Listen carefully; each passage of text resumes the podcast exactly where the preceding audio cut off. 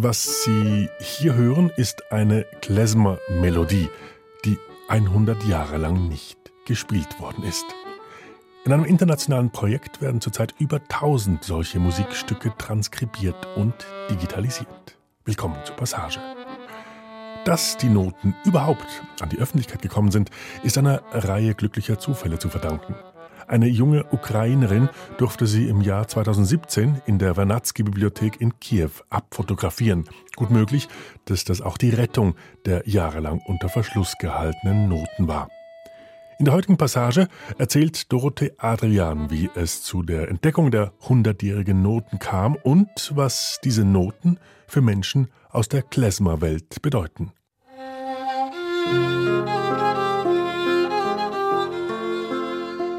Es ist Juni im Jahr 1913. Wir sind im jiddischen Viertel, dem Städtel von Dubno. Dubno liegt in der heutigen Westukraine etwa zweieinhalb Stunden von Lemberg oder Lviv entfernt.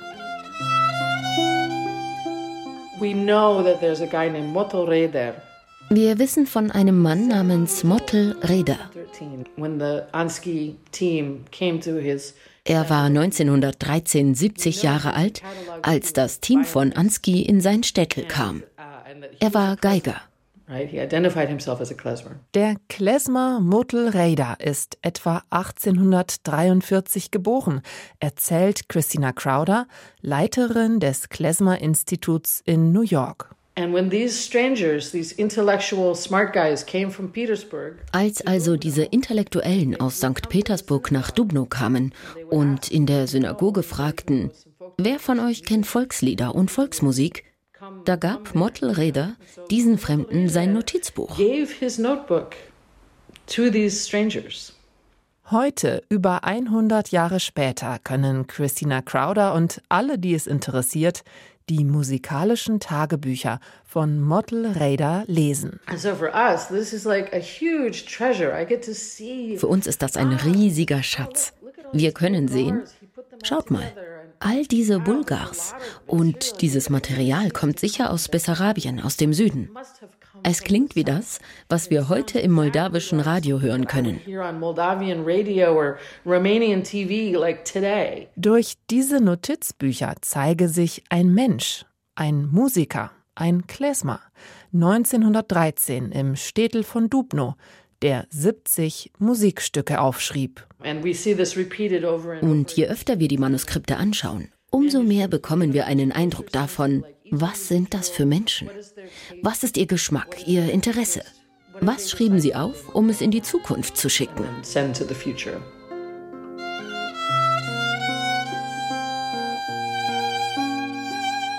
Eines der Stücke, die Muttelreider aufschrieb, ist eben dieses hier. Romans. Die Geigerin Jutta Bogen hat es transkribiert und eingespielt.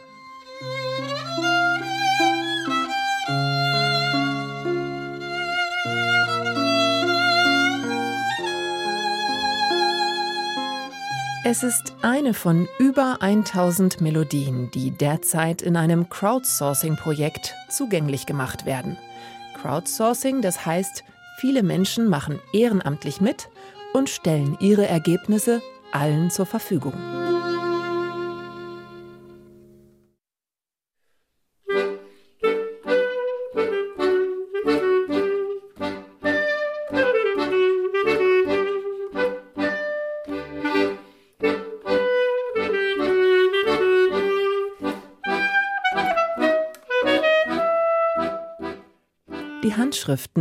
Also die Quellen des Digitalisierungsprojekts, liegen in der Vernadsky Nationalbibliothek der Ukraine in Kiew.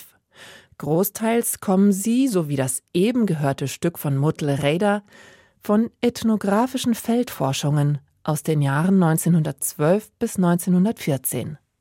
Diese Forschungen wurden bekannt als Ansky-Expeditionen. Ansky, das war ein Musikethnograph, der Anfang des 20. Jahrhunderts in St. Petersburg lebte. Mit seinem Team besuchte er 70 Städtel, also jüdische Dörfer oder Stadtviertel, im jüdischen Ansiedlungsrayon.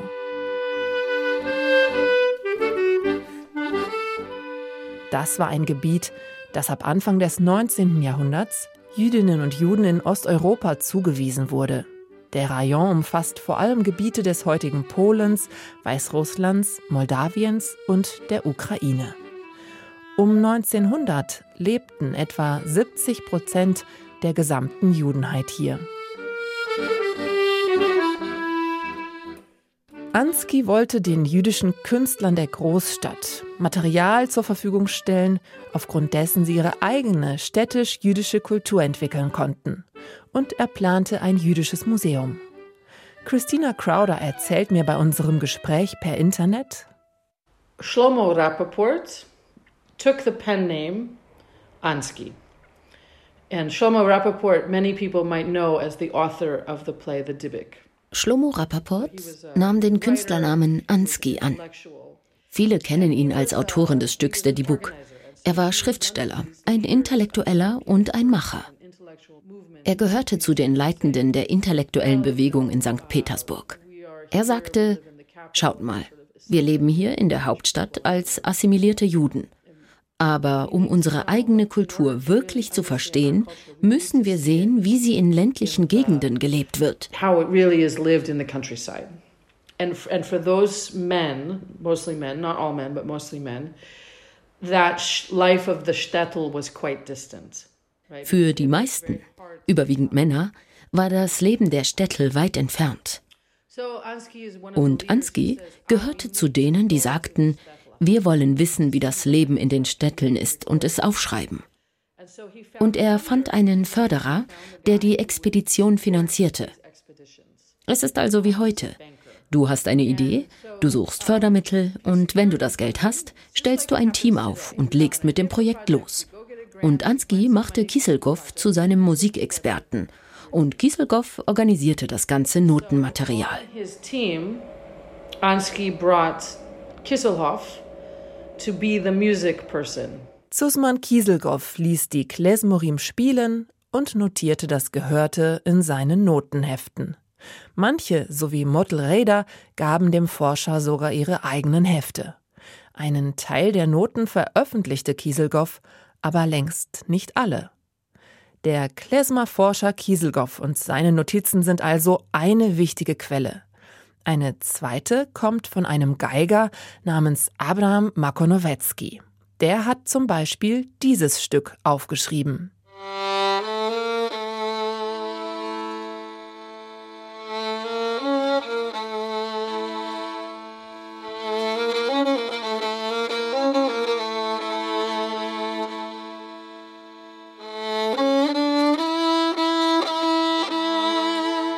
Now, Makinovetsky is a different guy from a different time. Um, Makinovetsky is not collected during Makonowetzki ist ein anderer Typ aus einer anderen Zeit. Er ist nicht bei den Ansky-Expeditionen dabei. Er steht in Austausch mit Beregowski. Ich weiß, es sind viele Namen. Beregowski war dieser großartige sowjetjüdische Ethnomusikwissenschaftler. Und Beregowski baute seine Arbeit auf den Ansky-Expeditionen auf und machte weitere Reisen an Orte, wo Ansky noch nicht gewesen war. Beregowski arbeitete mit umfangreichen Fragebögen mit über 100 Fragen. Um es kurz zu machen, niemand hat all diese Fragen beantwortet, außer einem. Er schrieb ein ganzes Heft voll mit Antworten, 50 Seiten handgeschrieben für Professor Beregowski. Who took all of these many, many, many questions, maybe over 100 questions, and he wrote in uh, 50 pages of notebook, um, handwritten notebooks to answer all of these questions for Professor Beregowski.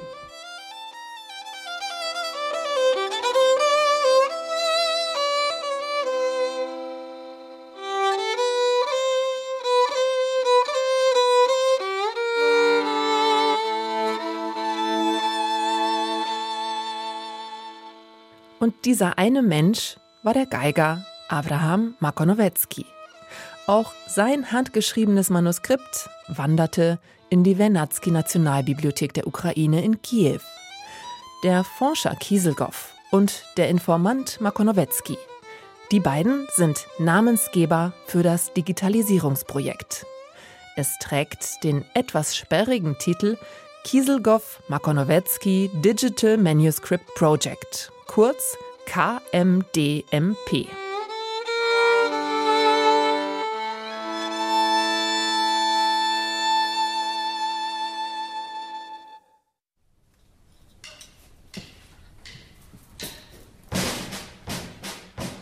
Tokio, Japan im Jahr 2017.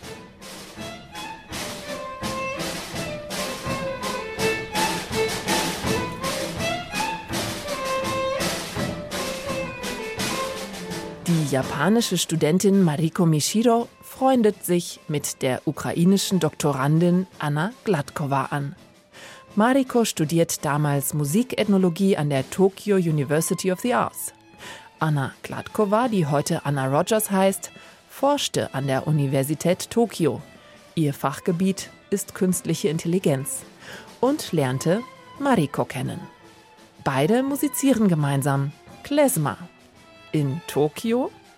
Das erstaunt mich. Mariko Mishiro erzählt. It is rare, but not so so much rare. I mean, ja, es ist selten aber auch nicht völlig unbekannt. Manche ältere Menschen kennen Klezmer-Musik seit den 1980er Jahren. Aber es gibt wenige Klezmorim. Für ihren Abschluss in Musikethnologie suchte Mariko ein Thema. Und so kam sie zur Klezmer-Musik. Uh, so when I was undergraduate student, I am uh, searching my uh, research project ich war auf der Suche eines Forschungsprojekts. Mein Professor empfahl mir, Klezmer-Musik anzuhören.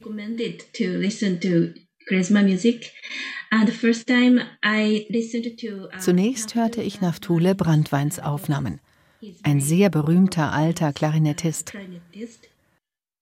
And at first I feel very strange. Jewish music sound Erst einmal fand ich diesen Klang sehr seltsam und ungewohnt. Aber ich hörte es immer wieder und begann es richtig zu mögen.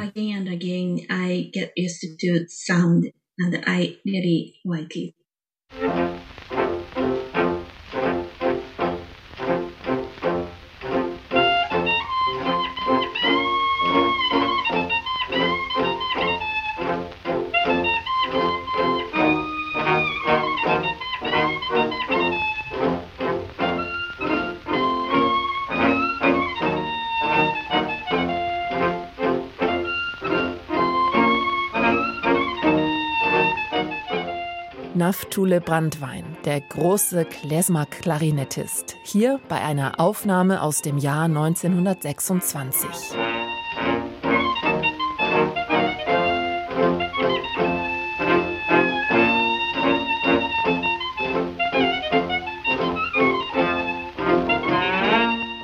Er inspirierte die junge Japanerin Mariko Mishiro, Klezmer zu erforschen. Klezmer-Musik ist kurz gesagt die Musik der osteuropäischen Jüdinnen und Juden. Sie hat sich im Laufe der Jahrhunderte entwickelt und hat verschiedene musikalische Quellen. Einerseits die traditionelle religiöse jüdische Musik, so wie sie in Gesängen in der Synagoge vorkommt. Andererseits osteuropäische Volksmusik. Aber auch mitteleuropäische Einflüsse sind hörbar. Die Musik veränderte sich je nach Region und Zeit.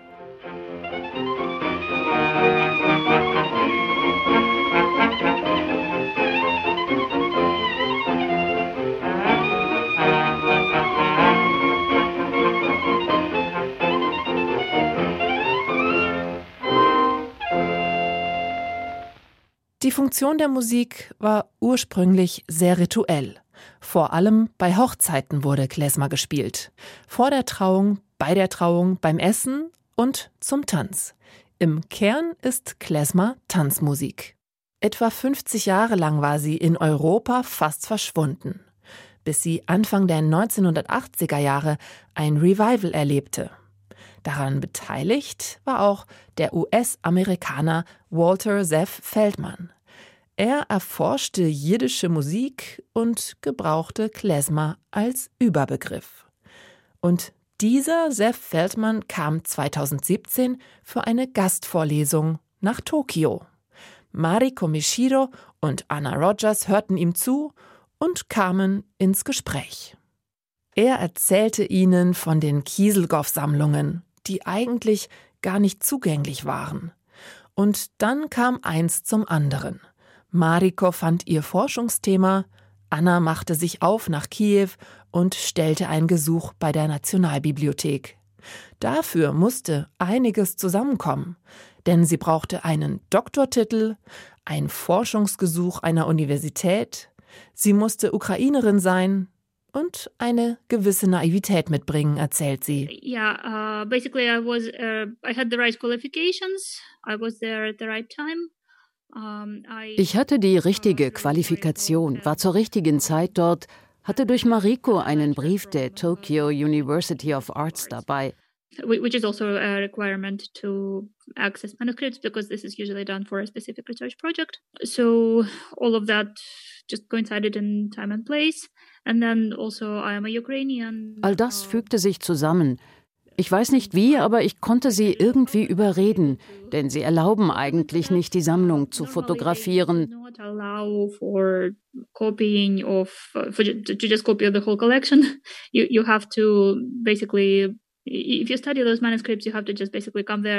Wenn du forschst, musst du eigentlich vor Ort sitzen und per Hand abschreiben, aber sie machten eine Ausnahme. But, um, they made the exception. Anna Rogers musste damals nach Kiew, weil sie Papiere für ihre bevorstehende Hochzeit brauchte. Und so kamen Noten aus der Kieselgoff-Sammlung auch nach Japan zu Mariko Mishiro. Wenn Mariko Mishiro heute mit ihrer japanischen Klezmer-Band Orchester Dreidel spielt, dann klingt das so.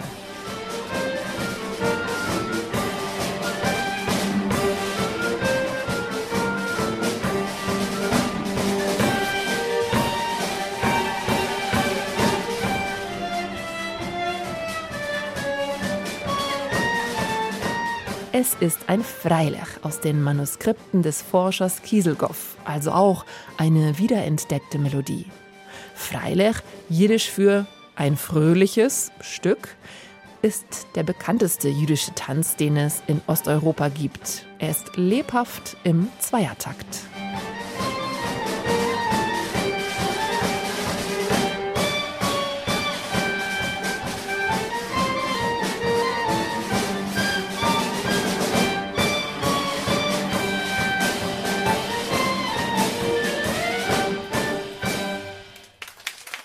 Christina Crowder vom Klezmer-Institut erzählt, dass Anna für die Zusammenarbeit eine Bedingung stellte. And the one condition was that everything had to be shared all at once from the beginning. Diese Bedingung war, alles musste von Anfang an auf einmal geteilt werden. Sie besagte, diese Manuskripte wurden von der Vernadsky Nationalbibliothek über 100 Jahre sehr vorsichtig bewahrt. 100 Jahre sind lang genug. Jetzt ist es an der Zeit, dass die Erben dieser Musik Zugang dazu bekommen.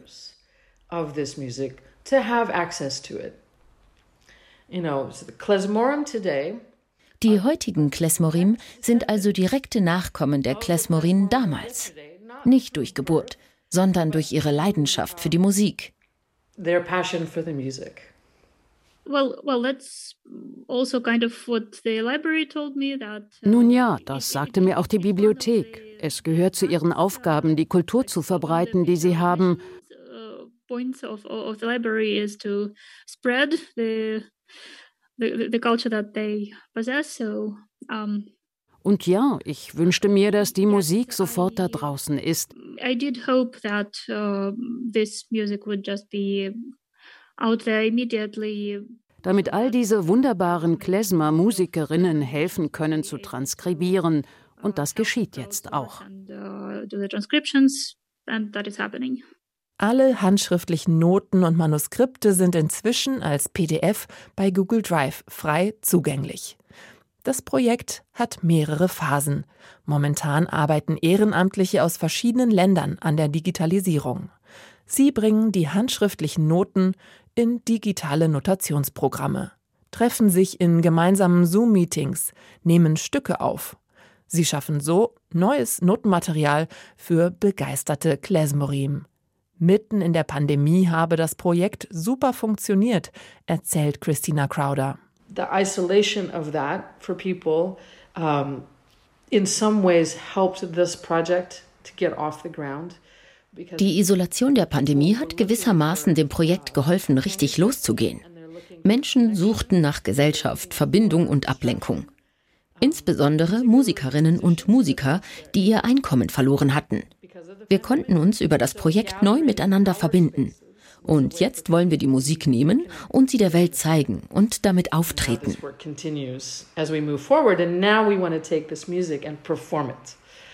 out in the world as we open up again and performance is possible.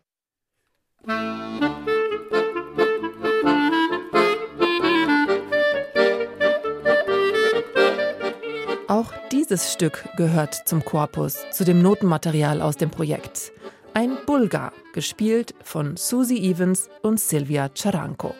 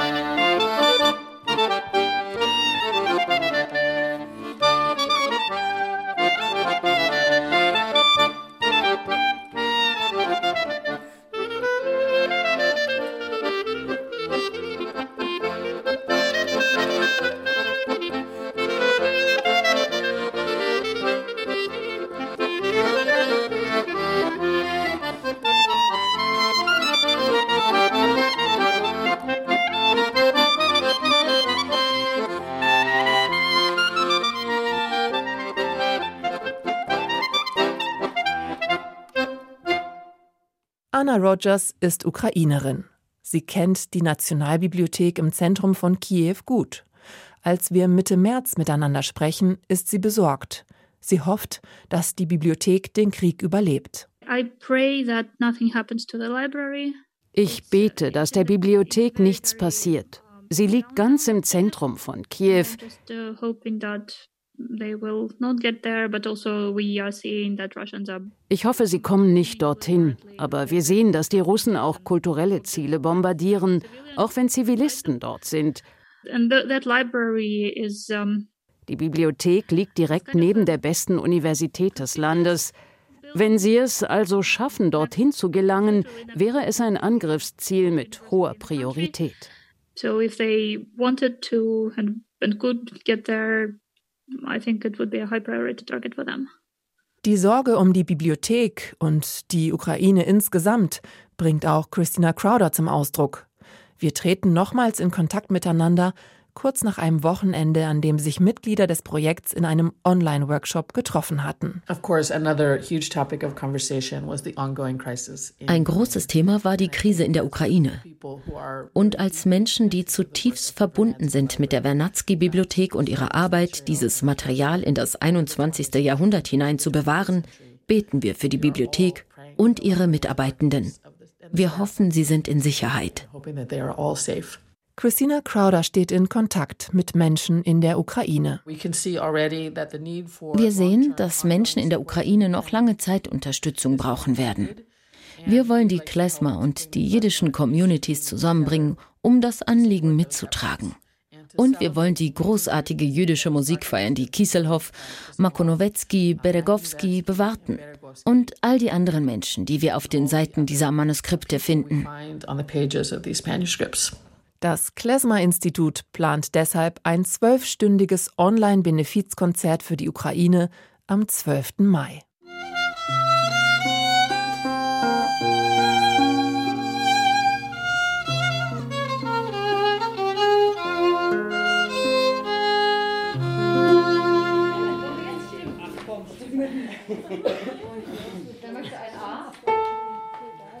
Januar 2022.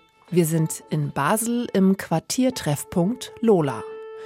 Judith Beckschäfer leitet die Probe der Open Klezmer Kapelle. Erst einmal wird gestimmt.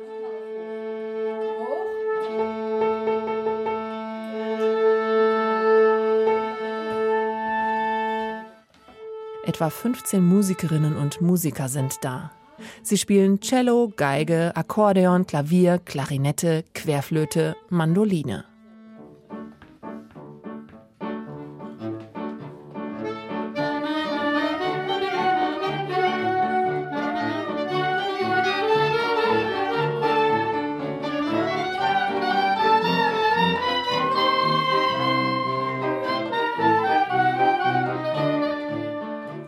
Judith Beckschäfer ist im Team von Class We Can. Der Name des Vereins ist Programm. Klezmer offen für alle. Kommen, musizieren, Gemeinschaft haben.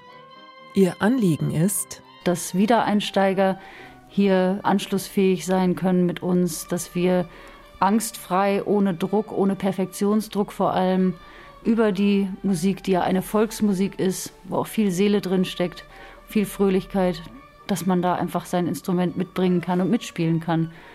Und das scheint ziemlich gut zu klappen. Es kommen immer wieder aus ganz unterschiedlichen Ecken Menschen zu uns, die dann mitspielen.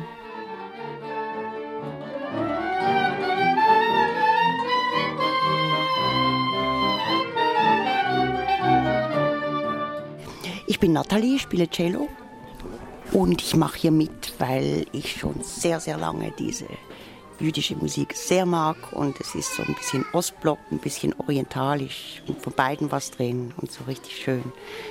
Sentimentale Sachen oft, die auf dem Cello einfach super zum Spielen sind. Natalie hat bewusst gesucht nach einem Ort, an dem sie als Laien diese Klezmer-Musik spielen kann. Also ich habe viele Jahre immer wieder nachgegoogelt und gedacht, das kann doch nicht sein dass es nirgendwo das gibt. Es gibt nur so äh, Profi-Gruppen, da kommt man gar nicht rein. Und ich habe es immer wieder probiert, immer wieder. Und schlussendlich, kurz vor dem Lockdown, ein, irgendwie so ein Monat vor dem Lockdown, habe ich es entdeckt, ja.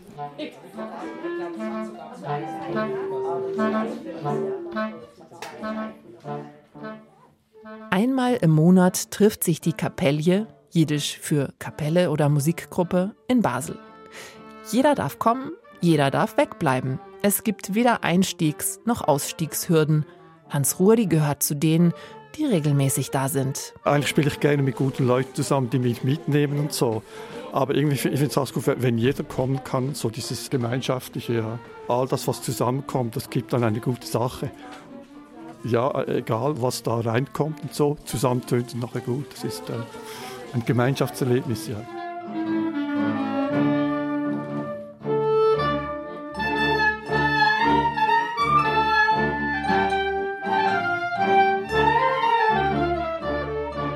Und so hat jede und jeder seinen und ihren eigenen Zugang zu dieser Musik, der Volksmusik der osteuropäischen Jüdinnen und Juden. Eine Musik aus einer anderen Zeit.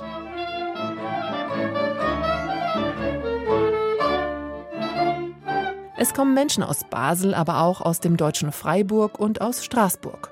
Sowie Fanny, eine zierliche Frau, die Akkordeon spielt. Das ist meine zweite Kultur. Ich bin ja Französin. Aber dadurch, dass ich fast die Hälfte meines Lebens in, in Österreich verbracht habe, habe ich ein Stück dieser Kultur in mir. Und wenn ich spiele, was mich beeindruckt, dass ich in Basel gespielt habe zum ersten Mal. Das war, ich war zu Hause. Ich war seit ein paar Monaten hier und durch die Musik war ich zu Hause. Es war unglaublich ähm, tröstend. Es ist schlimm, wenn man seine eigene Kultur nicht erleben kann. Und ich habe nicht gewusst im Elsass, wie ich mich weiter erleben kann. Und durch die Musik in Basel habe ich wieder so eine, eine Verknüpfung gespürt mit meinem vorigen Leben. Wir spielen das jetzt zum, viele von uns zum ersten Mal. Das heißt, wir machen nicht gleich 160 draus. Judith Beckschäfers Geschichte mit der Klezmer-Musik begann vor etwa fünf Jahren, erzählt sie. Sie war bei einem Festival im deutschen Fürth. Und habe dann gemerkt, wie toll das ist in diesem Abschlusskonzert, wie inklusiv da viele verschiedene Menschen einfach auf der Bühne stehen und gemeinsam fröhliche, tanzbare Musik machen. Und dann fingen im Publikum auch Leute an zu tanzen und ich hatte das so noch nie erlebt. Sie beschloss, ihre alte Klarinette abzustauben und wieder zu spielen, fing an, Unterricht zu nehmen und fuhr zum Yiddish Summer in Weimar, einem großen Festival für Klezmer und jiddische Kultur. Da habe ich dann wirklich Feuer gefangen und habe gesagt, eigentlich möchte ich sowas gerne auch in meiner Wahlheimat hier in Basel haben. Sie befreundete sich mit Musikerinnen und Musikern aus aller Welt, auch aus Erfurt. Dort gibt es den Verein Class We Can mit einem großen Klezmer-Orchester. Und über den Verein haben wir dann zusammen das erste Projekt Basel gestartet, Class We Can Workshop in Basel. Das war 2019. Und das fand einfach sehr viel Anklang. Und seitdem habe ich hier anscheinend etwas Kleines losgetreten, was jetzt auch Früchte trägt, was mich unheimlich bewegt. Entschuldigung,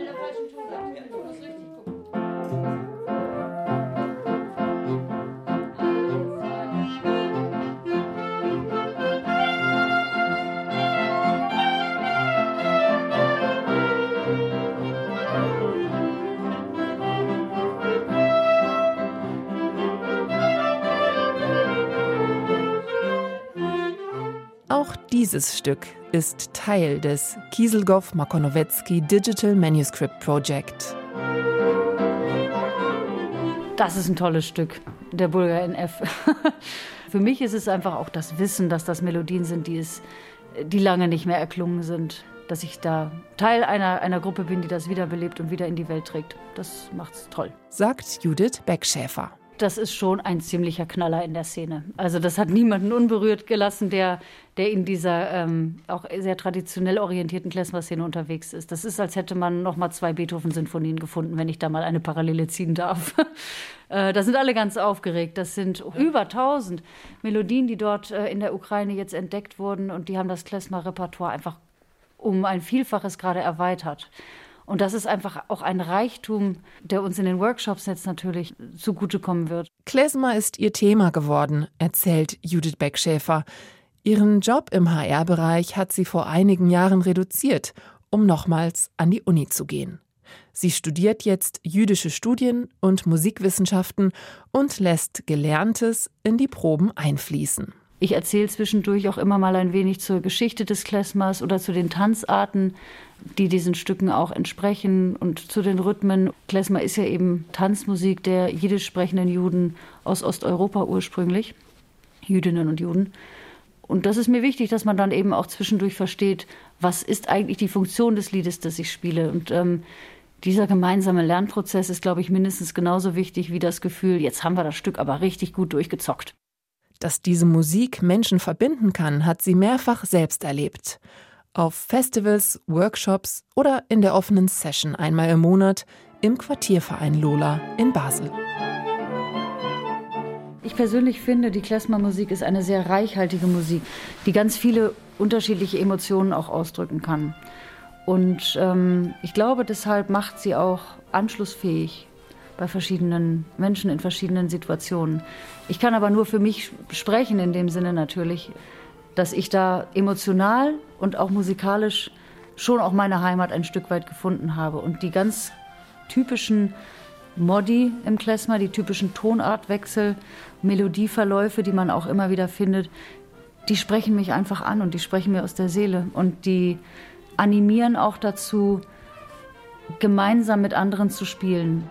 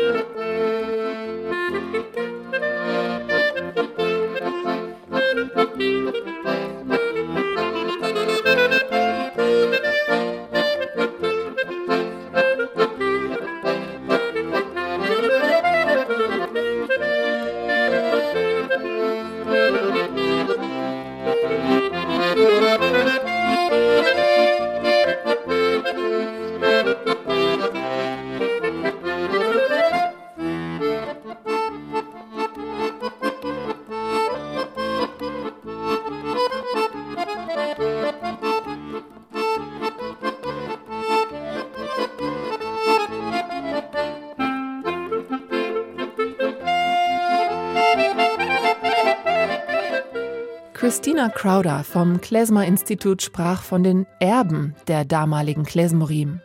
Alle, die diese Musik machen und lieben, seien geistige Erben der Menschen, die sie vor hundert und mehr Jahren spielten. Die alten Manuskripte sieht Crowder als Schatz an, eben als Erbe, das weitergegeben wird und für alle da ist. Ein schöner Gedanke, finde ich. Aber stimmt es auch?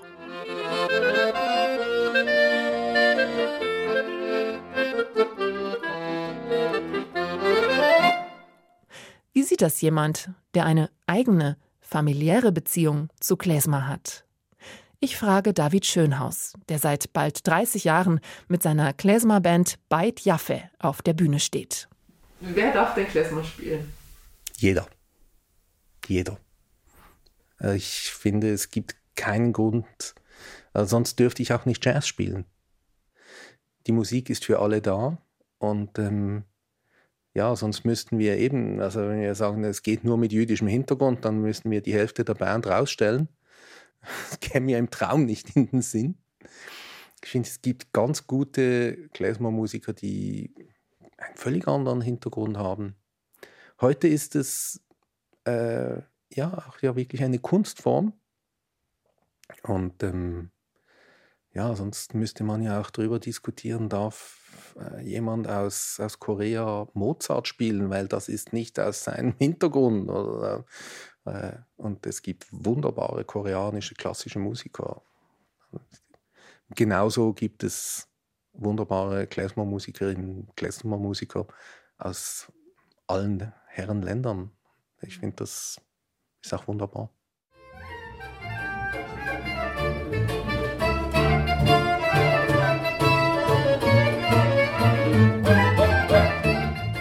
Es ist der 17. März 2022. Wir sind im sogenannten Wohnzimmer der Markthalle in Basel, einem kleinen Konzertort in der Nähe des Hauptbahnhofes.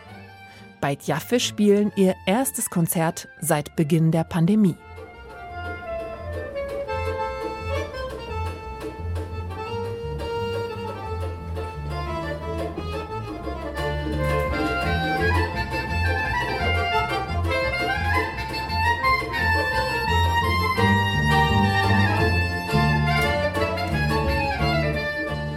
Es ist natürlich fantastisch. Also auch die Menschen wieder doch zum größten Teil ohne Maske zu sehen. Und ja, das ist so etwas Wichtiges, dass wir ein Gegenüber haben.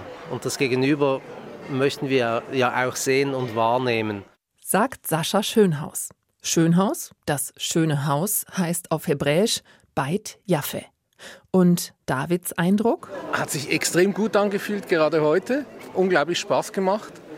Und ja, so ganz ein bisschen ist es auch immer wie, wie Fahrradfahren. man hat das Gefühl, ja, okay, in dem Moment, wo man auf der Bühne steht, das, die Band ist wieder da und äh, jeder hat seinen Platz und äh, habe das Gefühl gehabt heute, es hat extrem gut zusammen funktioniert und geklungen und äh, ja, happy. Klesmer lebt. Das zeigen bei Jaffe immer wieder. Auch heute. Die Wurzeln der Musik sind alt. Bei Jaffe machen etwas Neues daraus.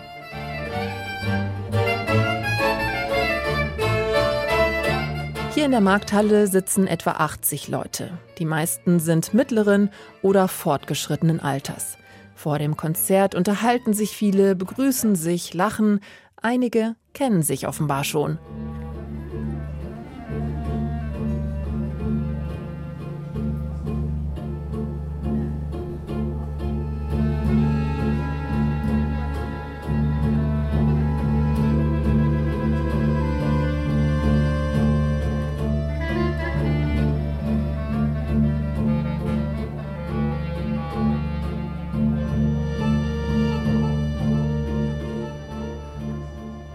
David Schönhaus am Kontrabass zupft die Saiten, lächelt dem Geigenspieler zu, der blickt freundschaftlich zurück. Menschen im Publikum bewegen sich, schauen zufrieden, werfen sich ein Lächeln zu. Die Spielfreude der vier Musiker wird zu einer Freude, die sich im Raum auf das Publikum überträgt. Lebensfreude, trotz allem, denke ich.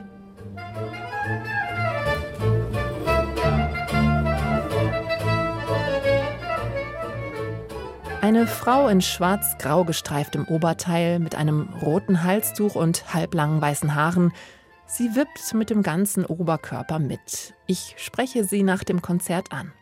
Ich habe vorhin gesehen, dass Sie sich auch so im Rhythmus mitbewegt haben. Ich wollte einfach mal fragen, was, was spricht Sie denn an an dieser Art von Musik?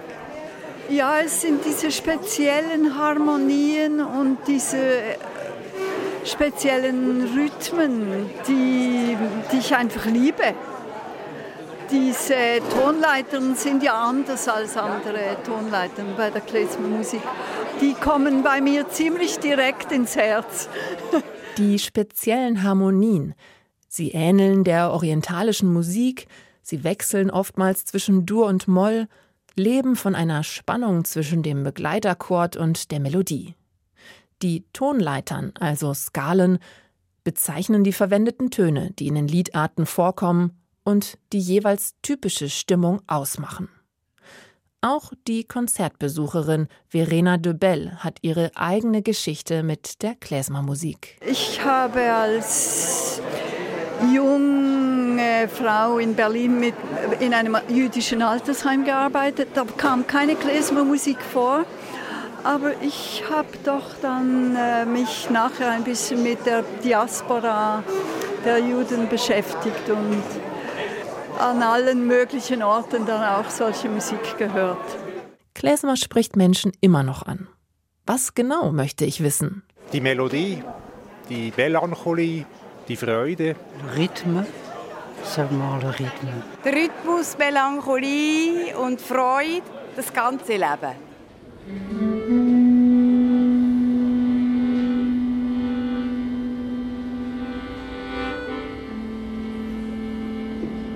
Sei ein Mensch, sei ein Mensch auf Jiddisch. So heißt dieses Stück, komponiert von Sascha Schönhaus.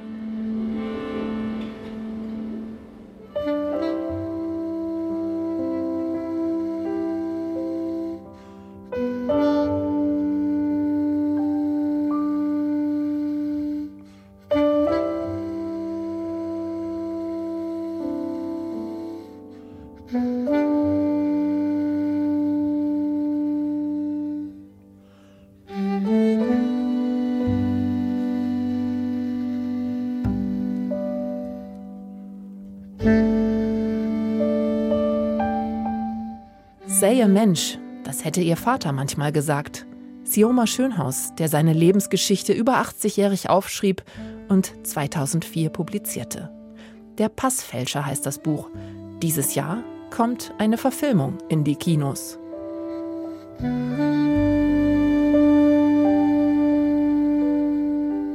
Zur Klezmermusik gekommen sind David und Sascha Schönhaus über ihren jüdischen Vater. Auf der Flucht vor den Kommunisten siedelte dessen Familie 1917 von Minsk über Königsberg und Danzig nach Berlin über.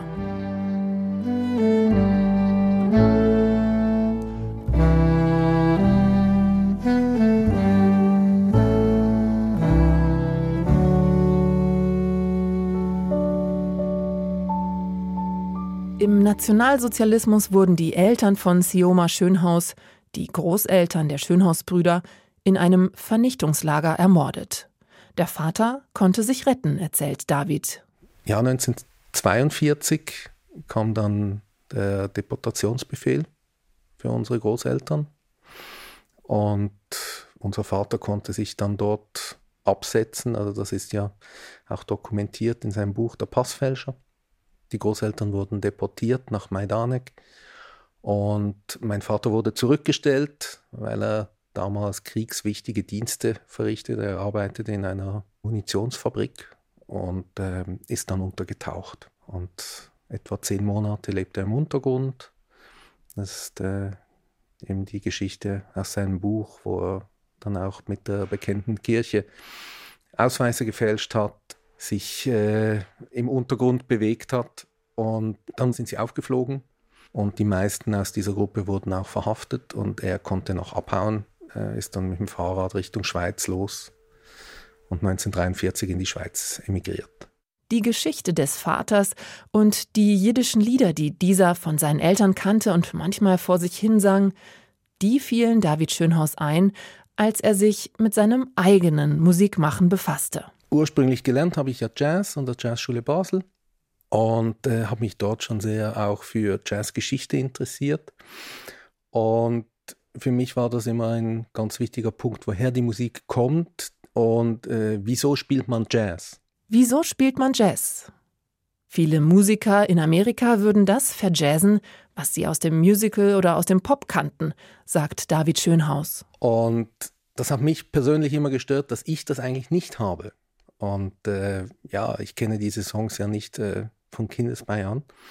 Dann habe ich mich gefragt, was wäre es denn für mich? Und dann sind mir die russischen Schlager und die israelischen Lieder und die, äh, die jiddischen Lieder, die mein Vater immer gesungen hat oder die er auf äh, Langspielplatte hatte, das ist mir dann in den Sinn gekommen.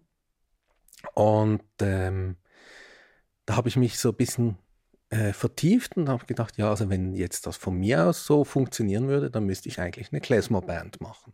Er sprach mit seinem Bruder Sascha darüber, der an der Jazzschule in Bern war. Dieser stutzte erst einmal und fand die Idee dann doch gut. So haben wir angefangen, haben so erste Gehversuche gemacht und sind dann auch zu unserem Vater gegangen und haben gesagt, du sing uns die Sachen nochmals. Und ähm, muss dazu auch sagen, also unser Vater ist äh, kein Musiker, äh, hat keine in dem Sinne musikalische Ausbildung, aber er singt sehr, äh, sang sehr gerne und gut. Und vor allem beim Autofahren und auf den Spaziergängen und ähm, hat da immer seine russische Lumpenlieder oder eben Sachen wie Eufen Pripetschok oder ja, als Kinder hat es uns vor allem genervt. Aber wir haben gemerkt, das hat sich so eingeprägt und ist wie übrig geblieben. Und dann haben wir ihn gebeten, das alles nochmals zu singen für uns. Mein Bruder hat dann ganz viel auch aufgenommen, aufgeschrieben. Und ähm, nach ein paar Jahren, als wir dann so unsere ersten eigenen Gehversuche gemacht haben, haben wir die erste CD aufgenommen. Und äh, für uns war das dann auch ein richtiger Moment zu sagen, ja komm, wir nehmen unseren Vater mit ins Studio. Auf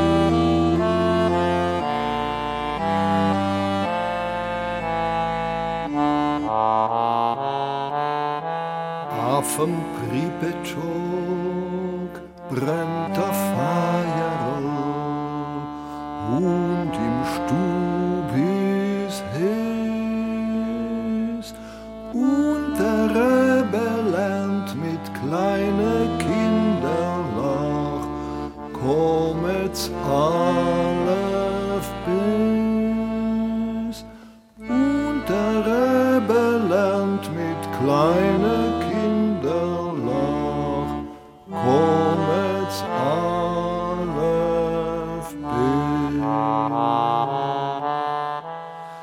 Das Wort Klezmer kommt von Kol wie Stimme und Sema wie Instrument oder Melodie.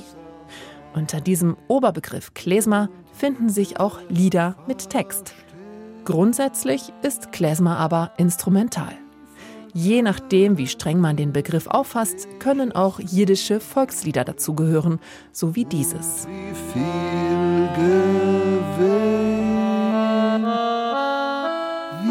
viel Tränen die Esches liegen und wie viel Gewinn. Sedge Kinder nach, gedenkje Teiere, was ihr lernt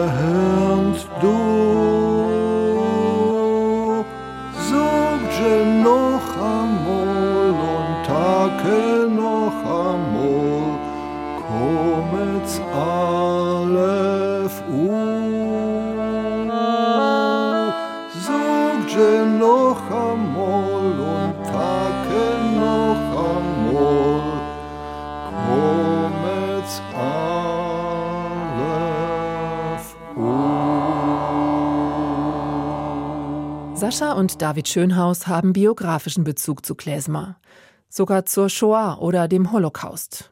Das Thema sei in der Musik auch irgendwie präsent, erzählt David. Wir, wir wissen, in, in jedem Konzert auf einem Stuhl sitzt der Holocaust. Und aber ähm, wir möchten den nicht in dem Sinne bedienen. Wir möchten das auch nicht irgendwie mit dem Finger drauf zeigen oder irgendjemandem sagen, ja, es gibt äh, Gründe für schlechtes Gewissen, schon gar nicht heute. Und wir möchten eigentlich unsere Geschichte erzählen, nicht die vom Holocaust. Sie wollen etwas anderes zum Thema machen. Ich glaube, wenn wir irgendetwas von Erbe weitergeben können, auch explizit von unserem Vater, dann ist es eigentlich genau das, weil er auch immer gesagt hat, ähm, diese Bejahung des Lebens ist ihm ganz wichtig und ähm, das andere, was ihm ganz wichtig war, ist, dass es immer Leute gegeben hat, auch in Deutschland, gerade die in seinem Umfeld, die unglaublich geholfen haben. Und das war ihm immer das Wichtigste. In diesem Sinne möchten wir diese Lebensbejahung weitertragen. Das spürt man und das sieht man, wenn man sie gemeinsam auf der Bühne sieht und hört. Ihre musikalischen Wurzeln haben David und Sascha Schönhaus gefunden. Sie entwickeln Klezmer-Musik weiter. Sascha schreibt eigene Stücke. Wir haben viele Eigenkompositionen. Und ähm, ja, jetzt kann man darüber streiten, ist das, was mein Bruder schreibt, Klezmer oder nicht? ich würde sagen ja. Und ähm, es sind ganz eigene Melodien. Und ich finde, das ist ja auch richtig, dass es auch neue Musik gibt und dass die neu entsteht. Und wir haben ja mit unseren eigenen Liedern, da gibt es Bezug zu Geschichten von uns, Bezug zu Geschichten aus der Geschichte.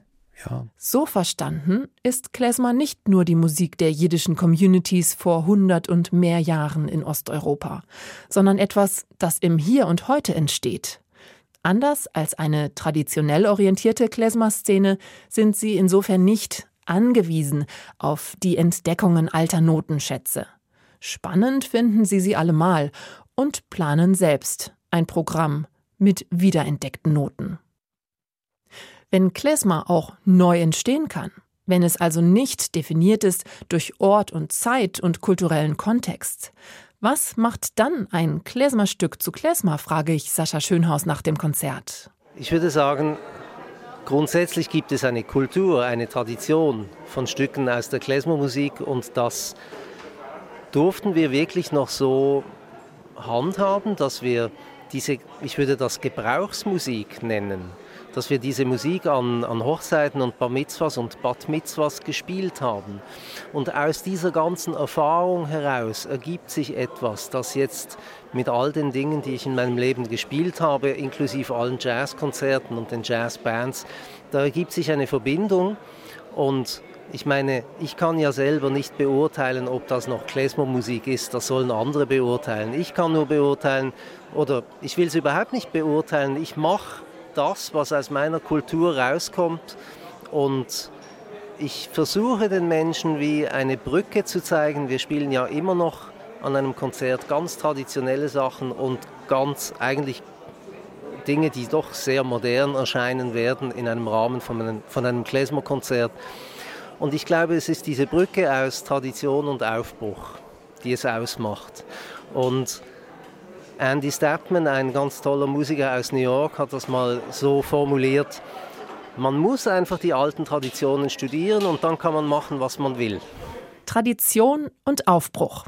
David Schönhaus beschreibt es so. Das ist vielleicht ein Punkt, der mir jetzt noch wichtig ist, einfach, dass man auch wieder diesen Bezug hat, dass man weiß, woher kommt. Man weiß, das hat eine, auch eine rituelle Bedeutung die Musik der Klezmorim kommt aus der Hochzeit. Es ist zum Tanzen. Es ist, äh, ja, man muss hopsen können. Und die Verzierungen, die Schnörkel, wie es phrasiert wird, wenn man in die Synagoge geht und einem Kantor zuhört, dann merkt man, aha, daher kommt's. Man hört plötzlich, aha, eine Deuner.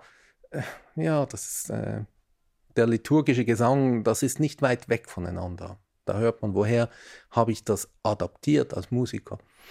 Und ähm, wenn man dann plötzlich versteht, wie sich das zusammenbaut, dann glaube ich, hat man einfach einen, einen guten Boden und dann aber unbedingt das zu machen, was man selbst will damit. Die einen feiern derzeit also eine großartige Wiederentdeckung und bringen alte Klezmer-Melodien zum Leben.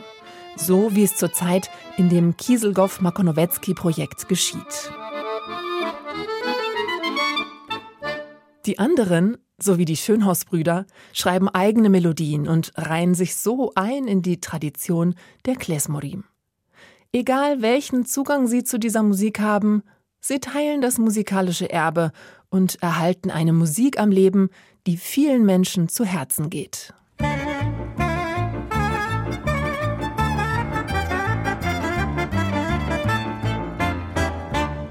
Class wie Can. Das war eine Passage von Dorothee Adrian. Redaktion Bernhard Senn, Postproduktion Christian Weber. Erfahren Sie mehr über unsere Sendungen auf unserer Homepage srf.ch.